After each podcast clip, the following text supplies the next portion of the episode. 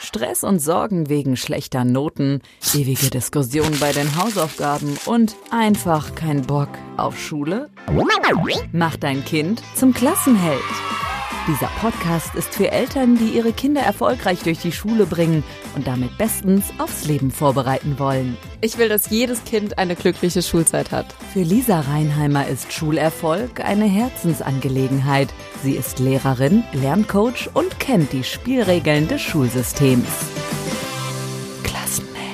Denn gute Noten öffnen die Tür zur Traumzukunft deines Kindes. Mit Sicherheit kennt der eine oder die andere, der oder die hier zuhört, den Elterngedöns-Podcast von Christopher End. Der ist super cool, der Podcast, einer meiner Lieblingspodcasts. Und da begleitet der Eltern hin zum achtsamen Elternsein. Christopher End ist selbst systemischer Coach und begleitet Familien durch schwierige Situationen.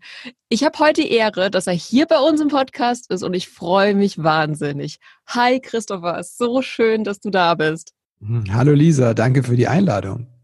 Super gerne. Du begleitest Eltern ja durch schwierige Situationen und ganz oft sind Eltern gerade wegen der Schule in schwierigen Situationen. Mhm, das Teilt das deine gerne, Erfahrung? Schule ist äh, manchmal tatsächlich ein Thema. Mm, also was ich in der letzten Zeit habe, ist vor allem sind diese Sachen, äh, mein Kind möchte nicht zur Schule gehen. Mhm. Also das ist dann entweder die, die Schulangst, also wirklich, wo ich Angst habe davor, was in der Schule passiert. Aha. Oder es sind halt tatsächlich Trennungsdinge eher, ne, dass es mir schwierig fällt, in den Kindergarten zu gehen als Kind oder in die Schule zu gehen, weil diese Trennung von Mama und Papa so schwierig ist von zu Hause. Mhm. Das ist so ein Thema, was. Äh, und jetzt bei größeren Kindern, wie ist das da? Also wenn Kinder sagen, sie haben Angst, in die Schule zu gehen, also angenommen, mein Kind sagt zu Hause so etwas, wie reagiere ich dann?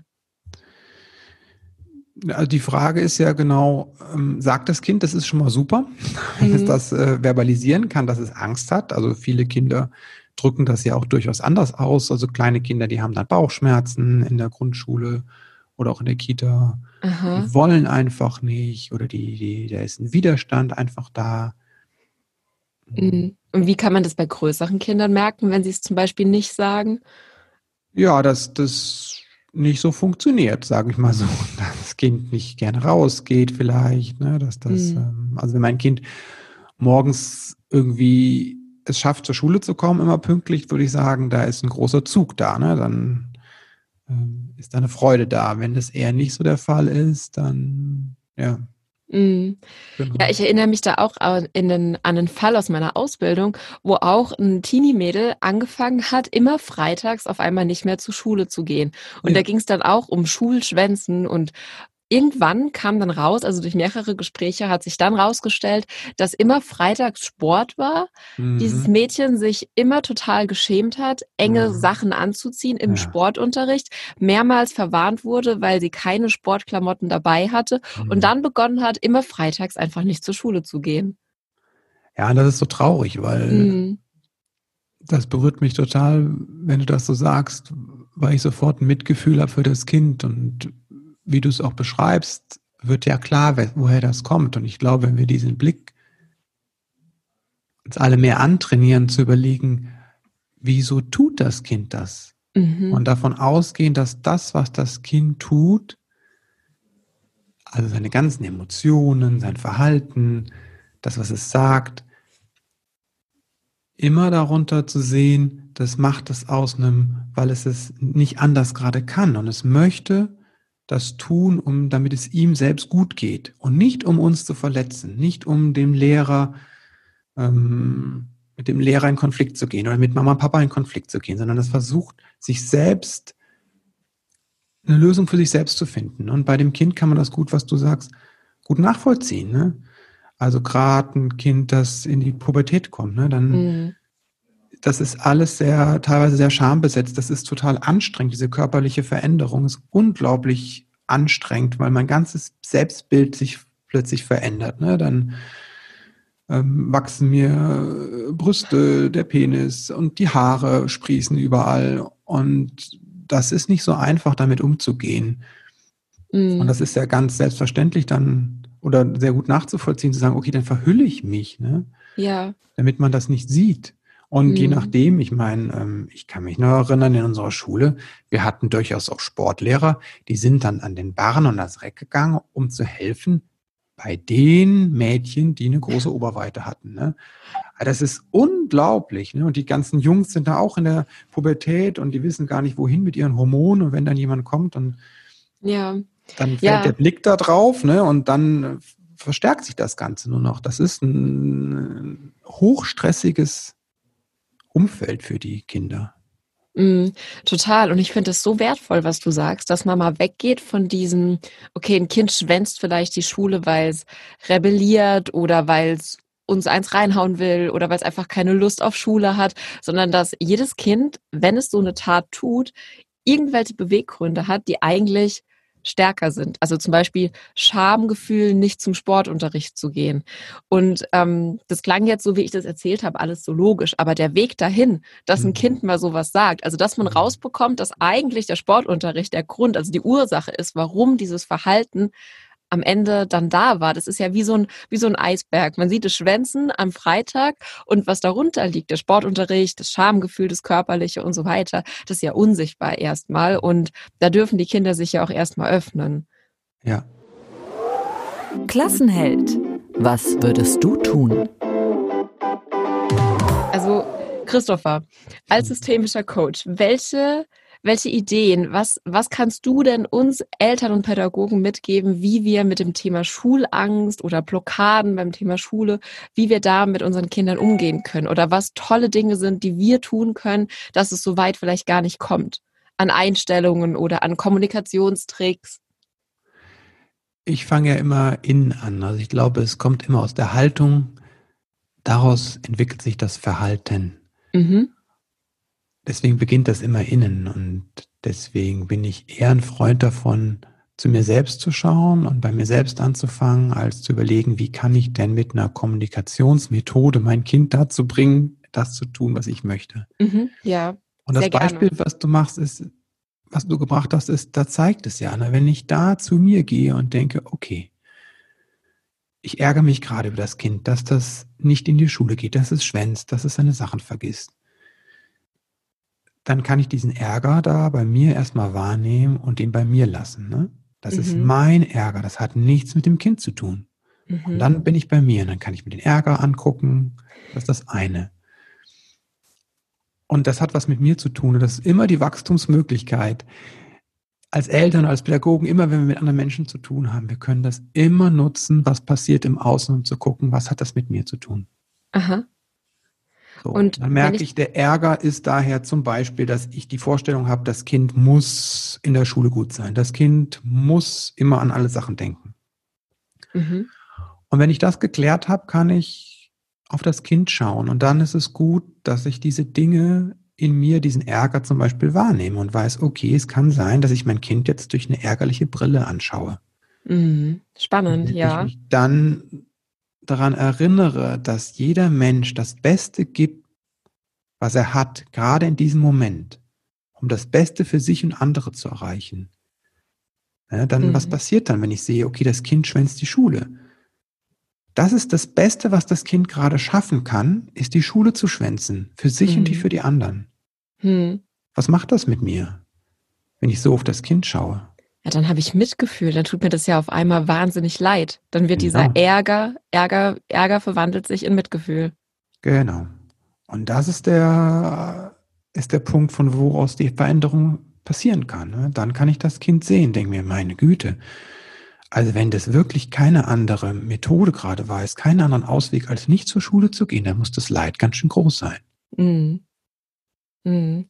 Oh, toll. Ich kann mir vorstellen, dass ganz vielen Eltern, die jetzt gerade den Podcast hören, vielleicht beim Autofahren oder sonst wo, denen echt die Kinnlatte runterfällt, weil sie dann denken, oh je, ich habe gerade die und die Situation vielleicht vor Augen, mhm. wo, wo ich mal sehr verärgert war über mein Kind und in Ärger reagiert habe. Ja. Hm. Klassenwelt. Ich hab dich lieb.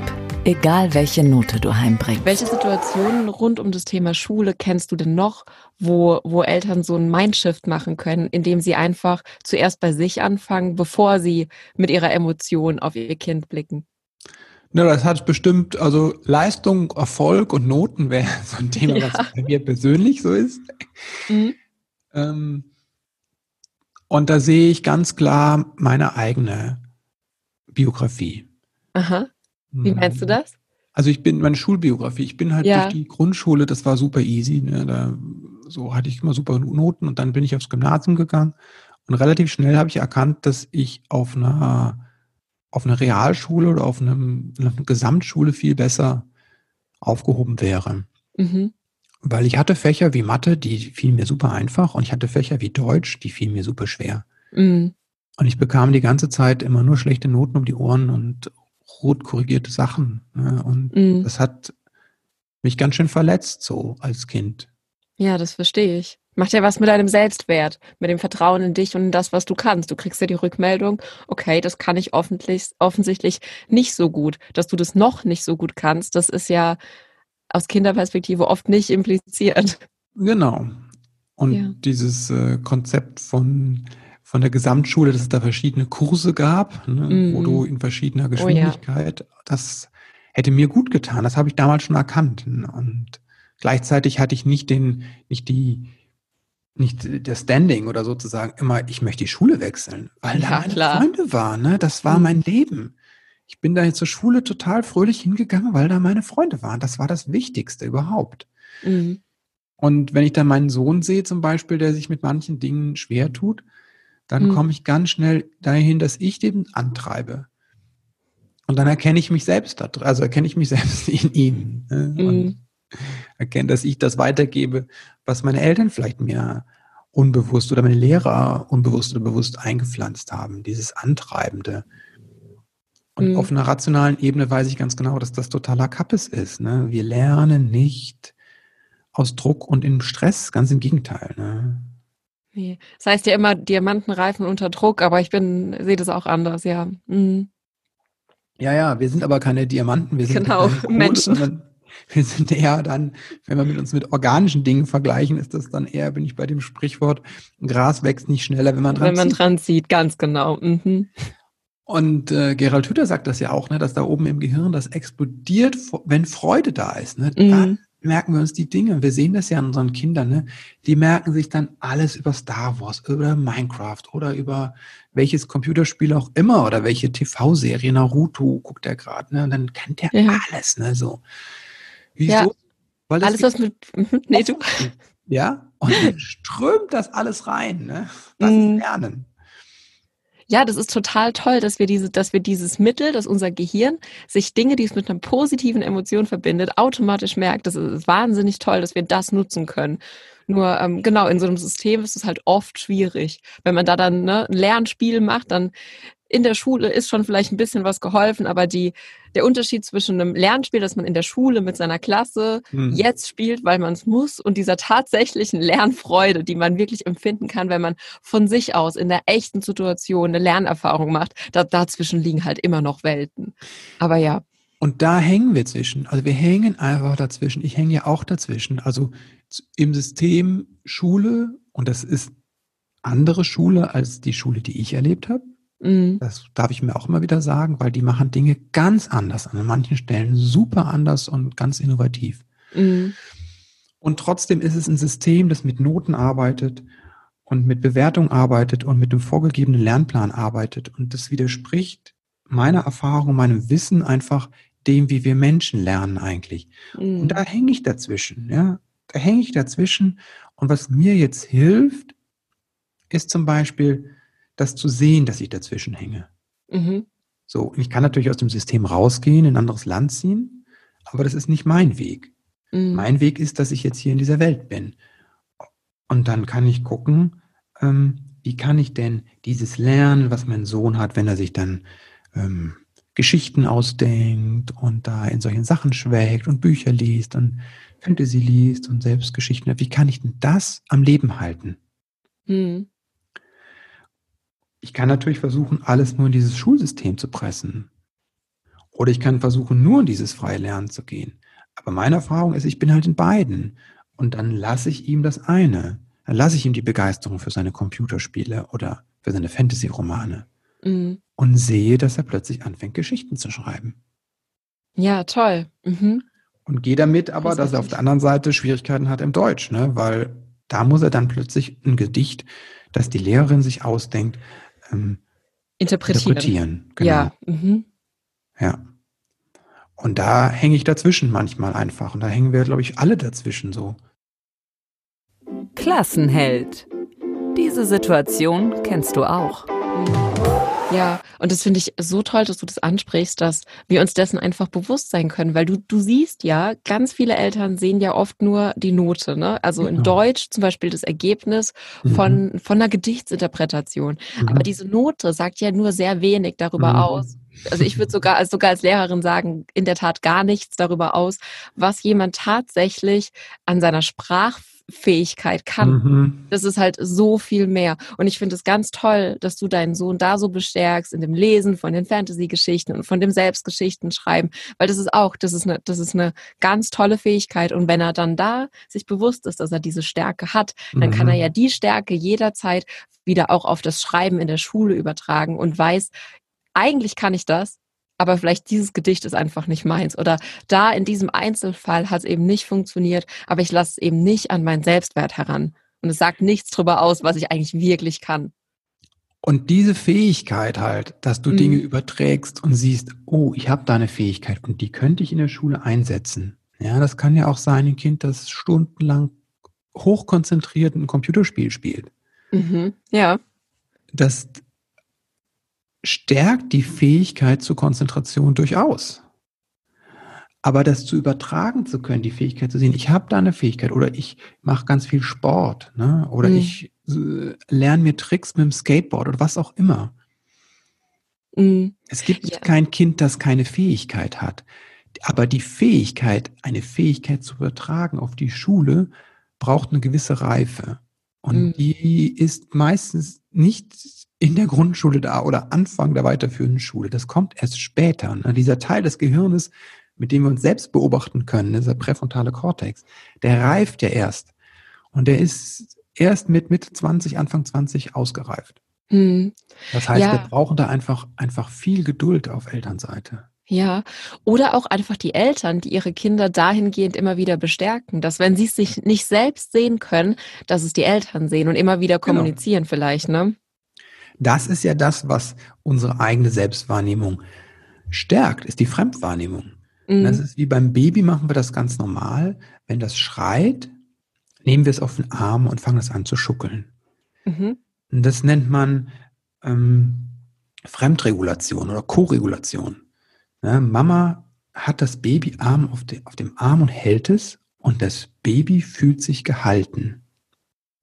Aha. Und das ist, was von außen kommt, das braucht das Baby aber noch und das brauchen wir alle sehr, sehr lange, diese Fremdregulation, um unsere Selbstregulation zu entwickeln. Und das Gleiche ist auf der Wahrnehmungsebene. Um mich selbst wahrzunehmen zu können, brauche ich jemanden von außen, der mich erstmal wahrnimmt. Wie du eben sagtest, Mama und Papa, die sagen, das kannst du aber, oder wow, ne, das, das, äh, also diese Fremdwahrnehmung erstmal von außen kommt und dann kann das integrieren nach innen. Hm, das ist spannend. Mir fällt da jetzt auch gerade noch ein Beispiel ein, dass vielleicht ein paar Eltern sich das noch besser vorstellen können, wo sie das vielleicht tun. Und zwar hat mich mal eine Mutter angerufen, die gesagt hat, sie ist völlig am Ende, sie weiß gar nicht mehr, was los ist. Mhm. Sie war immer so super in der Schule. Mhm. Wenn sie mal eine 1 minus gehabt hat, hat sie sich aufgeregt und hat alles dafür gemacht, dass sie das nächste Mal eine glatte 1 hatte. Und jetzt ihr Sohn, dem ist Schule völlig egal. Der mhm. könnte so super sein, könnte Einsen haben ohne Ende, ist aber mit einer 2 oder mit einer drei vollkommen zufrieden. Und dann, das war dann der Auslöser, warum sie bei mir angerufen hat, da ist ihr dann die Hutschnur geplatzt, hat er nämlich für einen Rallye-Test irgendwie gar nicht gelernt. Also absolut gar nicht. Und hatte dann eine vier oder eine fünf. Und das konnte sie halt nicht verstehen, weil sie halt sieht, wie toll und wie klug und intelligent ihr Sohn ist. Und sie weiß ganz genau, es wäre ein leichtes für ihn gewesen. Einfach hier, was weiß ich, die zehn Apostel auswendig zu lernen oder wie viele das es da auch gibt. Zwölf, ne? Zwölf, mhm, zwölf. zwölf Apostel auswendig zu lernen und hinzuschreiben. Aber er hat es einfach nicht gemacht. Und das hat sie dann so sehr geärgert. Und dann hat sie gesagt, sie hat ihn dann auch gefragt, warum er es nicht gemacht hat. Und dann hat er gesagt, es ist ihm egal. Er braucht es einfach nicht. Und wenn wir ehrlich sind, es interessiert sich wirklich niemand für deine Rallye-Note in der siebten Klasse. Und Rallye ist auch kein Fach, wo du vielleicht Wissen aufbauen musst, dass du dann irgendwann in deinem Abschlussjahrgang noch eine 2 oder eine 3 in Religion im Zeugnis schaffst. Aber ihr war das, es ging um den Punkt, sie hat zu mir gesagt, mein Kind ist nicht ehrgeizig. Es hat keinen mhm. Ehrgeiz und sie macht sich große Sorgen. Und dann haben wir auch geguckt, okay, in welchen anderen Situationen zeigt er denn Ehrgeiz? Und da war es auch so, der war Torwart in seinem Dorf, aber irgendwie der Zweite und wollte aber unbedingt der erste Torwart sein, der, der auch immer eingesetzt wird beim Spielen. Und die Herausforderungen waren echt groß, weil der andere war ne, so viel älter, so viel besser, etc. pp. Aber der hat dann anscheinend einen ganzen Sommer lang mit seinem Vater und mit Freunden geübt und hat's geschafft. Und das ist ja eine Situation, wo der wahnsinnig viel Ehrgeiz gezeigt hat. Das war eine Herausforderung, die viel schwieriger war, als so ne, die zwölf Apostel auswendig zu lernen. Aber die hat er gemeistert. Und dann wurde der Mutter auf einmal auch klar, okay, sobald ihm was wichtig ist, ist er sowas von ehrgeizig. Aber wenn ihm was egal ist, eben nicht. Und da ist das Kind ja sehr intelligent. Ja. Und es steht sehr zu sich. Weil was heißt das, wenn ich Apostel lerne, die mich nicht interessieren? Dass ich es für andere mache. Genau. Dann bin ja. ich ein Befehlsempfänger. Mhm. Und auf eine Weise wünschen wir uns das, dass ne, wir haben das Schlagen abgelegt, ne, wir haben das Gehorsam, den strikten Gehorsam abgelegt und vielleicht versuchen wir das Schimpfen abzulegen. Aber auf einer tiefen, tiefen Ebene rutschen wir schnell, wenn wir überfordert sind, dahin, dass wir möchten, dass das Kind tut, was wir wollen. Mhm. Und das ist Gehorsam. Mhm. Und wenn wir ganz ehrlich sind, will keiner von uns gehorsame Befehlsempfänger haben als Kinder. Nee. Und ich würde sogar noch sagen, die Mutter hat in dem Fall wahnsinnig viel von ihrem Sohn lernen können. Denn mhm wenn ich, wenn ich drauf aus bin, immer perfekt zu sein und zum Beispiel unbedingt eine Eins haben zu wollen, dann suche ich mir, dann hole ich mir meinen Selbstwert, meine Anerkennung ja durch Außen, entweder durch mhm. Leistung oder durch die Anerkennung von anderen. Und ich finde es eine wahnsinnige Größe von dem Jungen im Alter von der, von dem Siebtklässler zu sagen, die Note ist mir egal, ich weiß trotzdem, was ich kann, ich brauche das nicht, ich brauche diese Anerkennung nicht, weder von meinen Lehrkräften noch von meinen Eltern, weil ich mich dazu entscheid, entschieden habe, das jetzt einfach nicht zu lernen, weil ich es nie wieder wieder in meinem Leben brauche. Und ähm, ich kann sie jederzeit nachschlagen, wenn man die Bibel öffnet. Und so gesehen hat die Mutter dann doch wieder einiges oder ziemlich viel richtig gemacht. Mhm. Denn sonst hätte der Sohn ja gar nicht diesen Selbstwert entwickeln können. Ganz genau, mhm, das stimmt. Klassenheld. Der Weg zur Traumzukunft. Das ist halt mir ganz wichtig, dass Eltern da einfach sehr liebevoll mit sich selbst sind. Mhm. Weil was ganz schnell passiert, dass wir uns vergleichen mit anderen Eltern.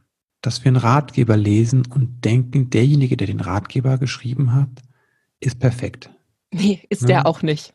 Genau. Keiner ist es, genau. Mhm. Aber das wirkt natürlich so und dann werden wir auch feinfühlig, auch vielleicht durch unsere eigenen Verletzungen, unsere eigenen Kindheit. Mhm. Die kleinen Wunden hier und dort, die wir mittragen haben innerlich. Und wir wollen das unseren Kindern ersparen.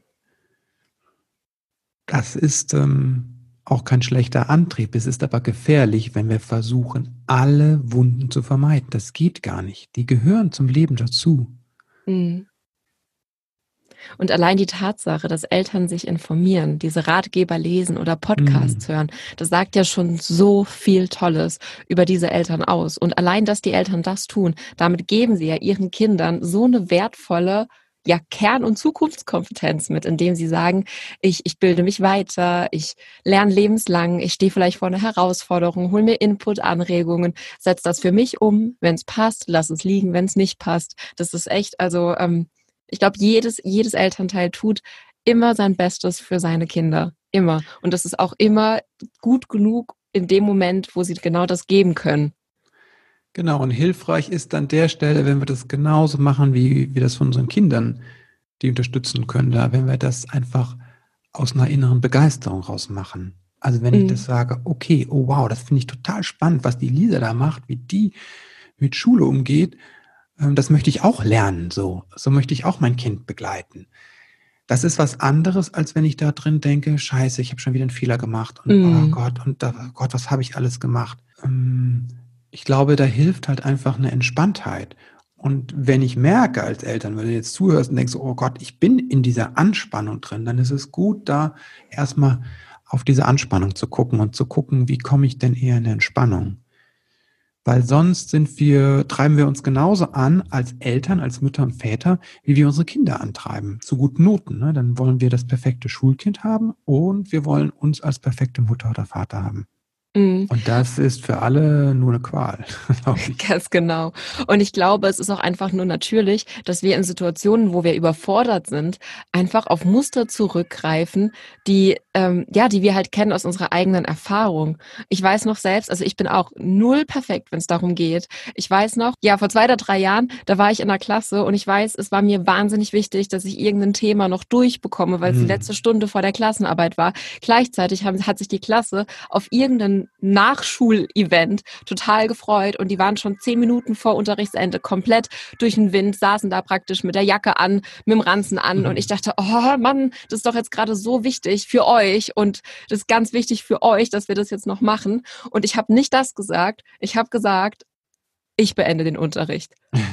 Und in dem Moment dachte ich, ah, Lisa, das da hast du nicht gesagt, das hast du nicht gerade gesagt. Das ist so der Lehrersatz, den ich in meinem Studium hättest du mich gefragt, ich hätte mir geschworen, ich werde das nie sagen. Aber ich mhm. war so überfordert in dem Moment, weil so viele mhm. praktisch über Tisch und Stühle gegangen sind. Ich habe es gesagt und es tat mir so leid. Und in dem Moment ist mir auch echt, glaube ich, ein bisschen so mein Blick entgleist. Und ich habe dann gesagt, okay, es tut mir leid, ich wollte genau den Satz nie sagen, aber mir liegt es echt am Herzen, dass, dass ihr diese Infos jetzt noch habt vor nächster Woche. Und die, die jetzt unbedingt gehen wollen, können jetzt gehen. Aber alle anderen, die diese Infos unbedingt noch brauchen, weil sie wissen, es ist wichtig, die lade ich herzlich ein, einfach noch fünf Minuten hier zu bleiben. Und dann sind ja auch alle geblieben. Aber dass ich diesen Satz mal sage, ich war, ja, hat mich echt einen halben Tag aus der Bahn geworfen, aber gleichzeitig musste ich auch bei mir schmunzeln und dachte, ja, da war er der Satz. Und ich weiß, man weiß, warum man so handelt. Naja, ich finde, der Satz macht dich aber sehr menschlich und sehr authentisch, weil du einfach gesagt hast, ich kann nicht mehr. Mhm auf eine Weise. Und du hast auch anerkannt, dass die nicht mehr können und nicht wollen eigentlich. Und mhm. das dann zu spiegeln, halte ich für, für sehr stimmig. Mhm. Klassenheld. Christopher, uns rennt die Zeit ein bisschen weg und ich würde total gern nochmal zusammenfassen, ja. was wir jetzt in der Stunde alles mitgenommen haben. Mhm. Wir denken an das Beispiel mit dem schulschwänzenden Mädchen wegen dem Sportunterricht und nehmen mit, dass wir, bevor wir unsere Emotionen auf unsere Kinder übertragen, erstmal in uns hineinhören. Mhm. Genau. Ja. Also das eigene, die eigene Emotion, ähm, die, die eigene Emotion einfach wahrnehmen und wertschätzen und bei mir lassen, genau. Mhm. Das ist der erste Schritt. Da hatten wir gesagt, wenn ich, wenn mich das jetzt ärgert, dass das Kind zum Beispiel die Schule schwänzt oder sagt, es hat irgendwie ständig Bauchweh und möchte einfach nicht in die Schule, dass mich das ärgert, ähm, statt zu, statt zu hinterfragen, was, was passiert denn da Schlimmes in der Schule, dass das die einzige Lösung, die beste Lösung ist, die diesem Kind gerade noch einfällt, seine Probleme, vor denen es steht, zu lösen. Ne? Genau, wenn ich mein, könnte sagen, auf mein Herz höre oder mein Herz mhm. öffne und einfach, und das geht gut, indem ich unterstelle, dass der andere alles, was er tut, aus dem, ähm, aus dem Moment heraus tut, um das Beste zu, die beste Lösung zu finden. Und das sieht für uns vielleicht nicht nach der besten Lösung aus, aber wenn wir das unterstellen, dass der andere immer versucht, die beste Lösung gerade herbeizuführen für sich und für andere, dann öffnet das mein Herz. Hm. Ach, so schön. Das würde ich so gern schon als Schlusswort äh, dastehen lassen. Wir haben aber noch zwei andere Punkte gehabt. Wir haben festgestellt, Kinder sind keine Diamanten und reifen nicht unter Druck, sondern Genau, es ist einfach, sie brauchen einfach eine liebevolle Begleitung wie ein Gärtner, der halt einfach ähm, dem Gras das gibt, was er braucht, das es braucht. Also vielleicht ähm, liebevolle Pflege, ein bisschen Schatten, wenn die Sonne zu stark ist, oder hm. ein bisschen ähm, mit der Gießkanne kommen oder ein bisschen düngen, aber halt nicht dran ziehen. Mhm. Und wir haben gemerkt, nobody's perfect und man kann, man kann nicht keine Fehler machen.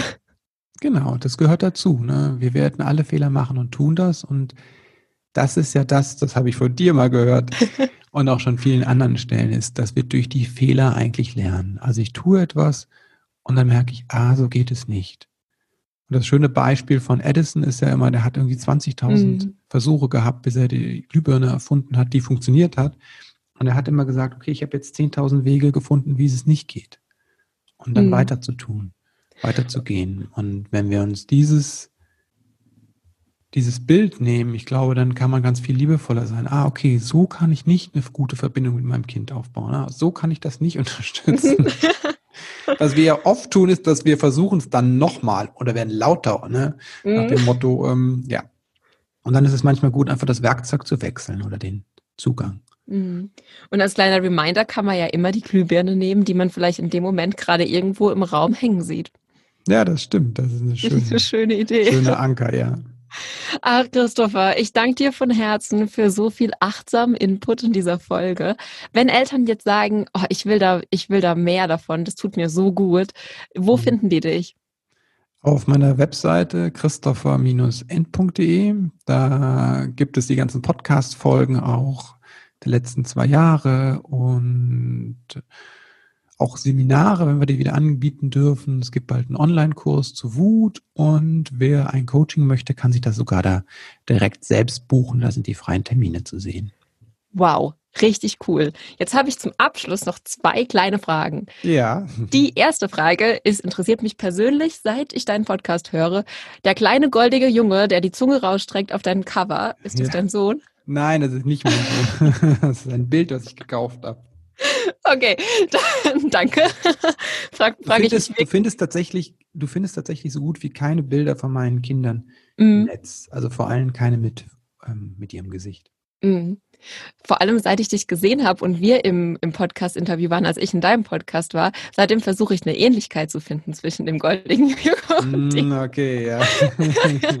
ja, okay, die zweite Frage. Angenommen, du hättest äh, einen ganzen Raum voller jung, jungen Menschen vor, junger Menschen vor, di vor dir sitzen und du hast eine weiße leere Tafel. Welchen Rat oder welchen Satz würdest du in die Tafel schreiben wollen?